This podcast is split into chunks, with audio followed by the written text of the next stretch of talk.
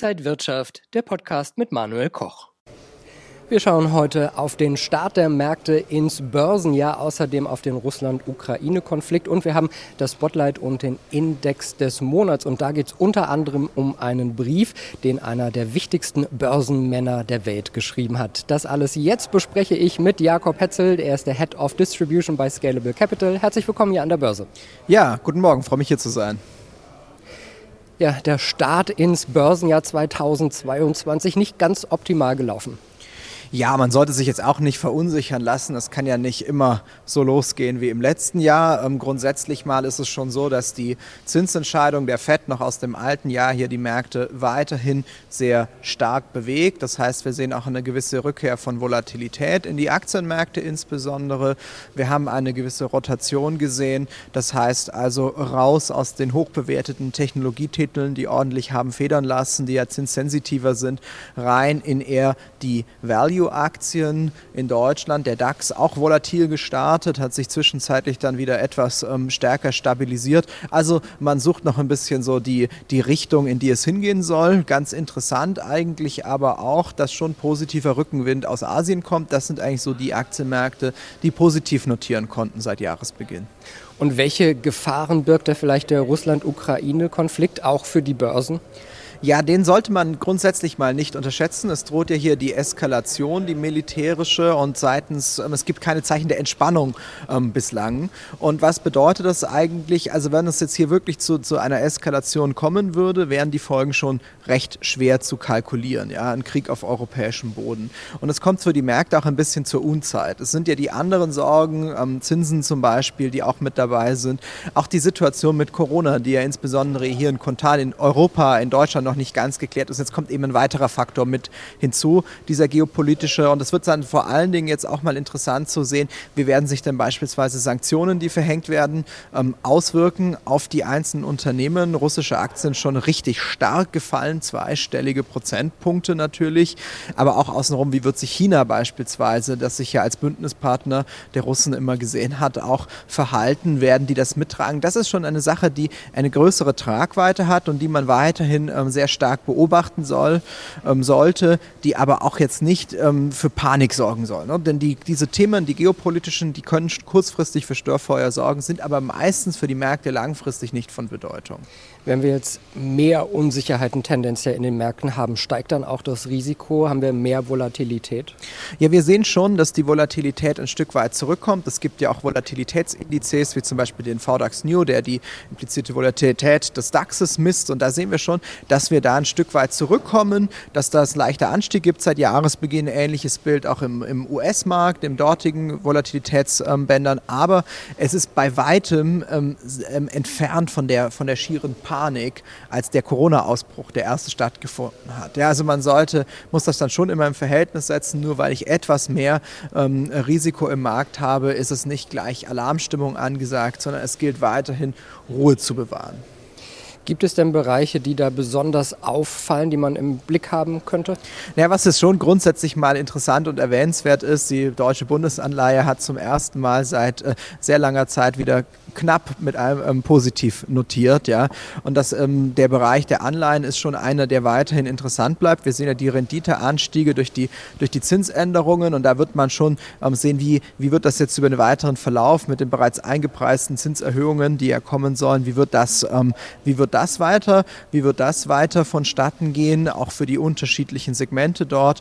Ähm, Im Bereich der, der Aktienmärkte sehen wir weiterhin natürlich ein Nachholpotenzial in einigen Märkten im asiatischen Raum, die eben letztes Jahr weniger gut gelaufen sind, aber auch ähm, Europa, was ja letztes Jahr gegenüber den USA deutlich underperformed hat, ähm, eigentlich bislang recht stabil und muss man mal sehen, wie der Konflikt und das alles abgehakt werden kann. Wenn wir jetzt das alles so sehen, wie können sich Anleger in solchen Zeiten positionieren? Ja, also das ist immer ganz wichtig, dass die Positionierung, insbesondere wenn ich jetzt sage, ich habe zum Beispiel eine Vermögensanlage, die ich mache oder ähm, ich spare Geld fürs Alter an, sich eigentlich nicht von kurzfristigen Ereignissen ähm, sollte leiten lassen. Ja, das ist etwas, was man eigentlich gar nicht machen muss. Man muss sich nicht darauf einstellen.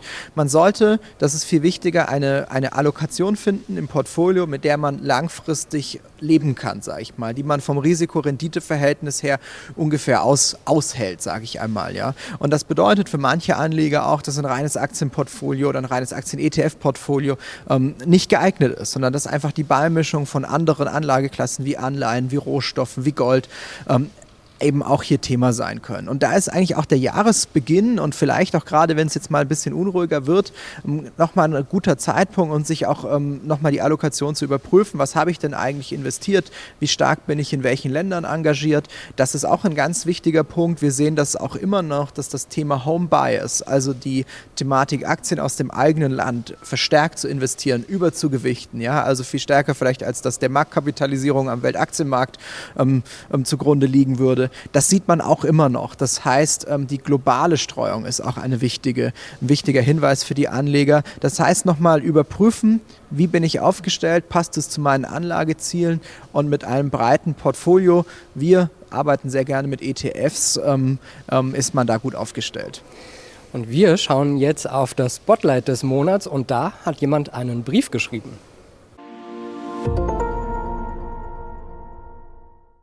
Ja, und der Briefeschreiber, das war Larry Fink. Das ist der Chef von BlackRock, einem der größten Vermögensverwalter der Welt mit 10.000 Milliarden US-Dollar under Management. Also ganz schön Holz. Was hat denn Larry Fink denn zu sagen?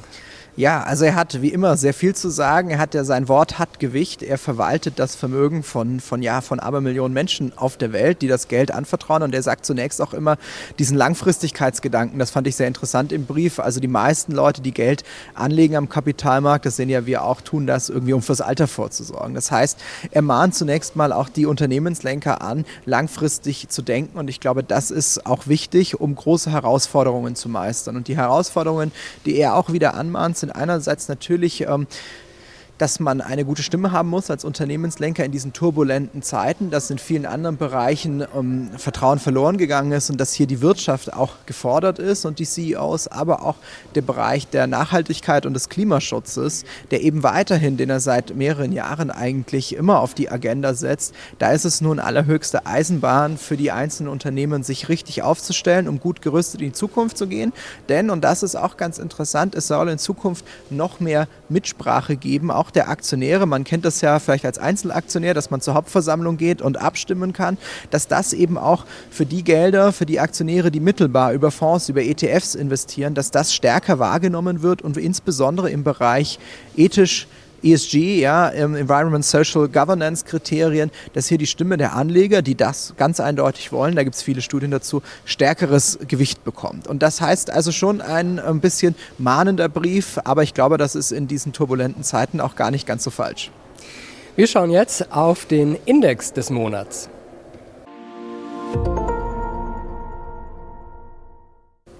Ja, und beim Index des Monats, da schauen wir auf ETFs.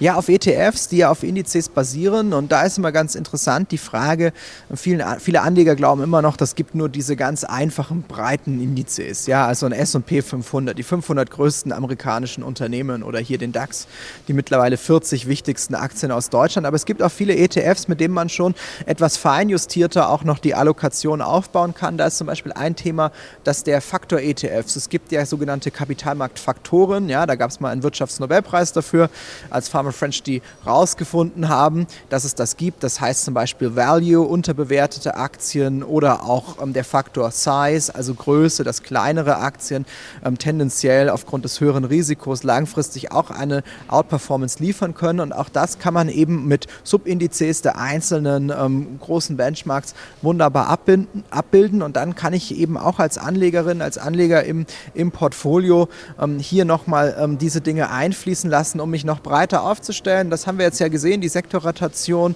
raus aus Growth in Value rein. Das kann ich eben, wenn ich beides auch mit Faktor ETFs im Portfolio habe, auch wunderbar abbilden, um da in, äh, richtig positioniert zu sein. Sagt Jakob Hetzel, der Head of Distribution bei Scalable Capital. Vielen Dank, dass Sie wieder hier an der Frankfurter Börse waren. Und Ihnen, liebe Zuschauer, danke fürs Interesse. Bleiben Sie gesund und munter. Alles Gute, bis zum nächsten Mal. Und wenn euch diese Sendung gefallen hat, dann abonniert gerne den Podcast von Inside Wirtschaft und gebt uns ein Like.